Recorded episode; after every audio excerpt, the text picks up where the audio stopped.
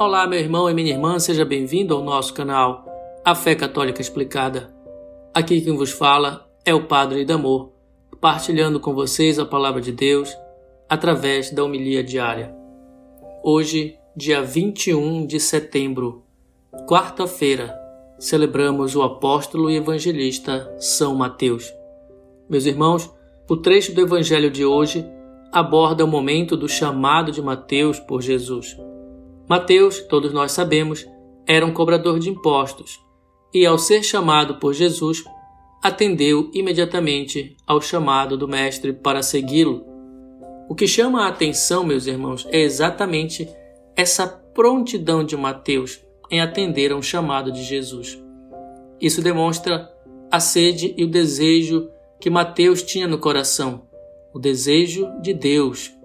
Ele, sendo um cobrador de impostos, não era bem quisto pelas pessoas e por isso era considerado um pecador público. Mas, ao ser chamado por Jesus, com certeza sentiu-se tão valorizado e foi invadido por uma alegria imensa no coração. Jesus mesmo diz que não veio chamar os justos, mas sim os pecadores, e é por isso que ele nos encoraja a fazermos o mesmo. Há muitas pessoas afastadas da igreja que não conhecem Cristo, que não conhecem Deus, porque ninguém as apresentou a vida nova em Jesus. Ninguém as chamou, ninguém se aproximou, ninguém as acolhe, ninguém as encoraja a seguir um caminho diferente daquele que ela já conhece, ou seja, um caminho diferente do caminho do pecado. Ninguém chama essas pessoas para seguir Jesus. De nossa parte, precisamos ter atitudes como a de Jesus temos que lembrar que somos instrumentos de Deus também. Devemos pensar sempre que, ao invés de criticar alguém que está no erro, no pecado, temos que nos aproximar desta pessoa e apresentá-la à pessoa de Jesus. Apresentá-la a uma vida nova, a um caminho da vida, ao caminho da luz. Apresentá-la à vida em Cristo.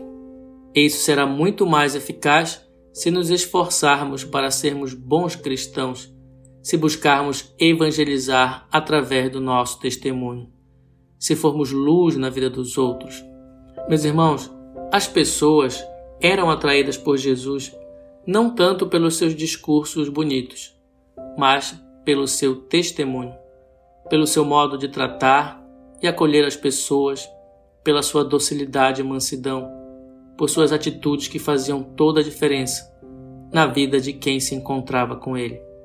Por isso, pensemos com carinho sobre isso e vejamos se estamos tendo as mesmas atitudes de Jesus em nossa vida com relação aos outros. Lembremos-nos que ser cristão exige exatamente que sejamos bons imitadores de Cristo.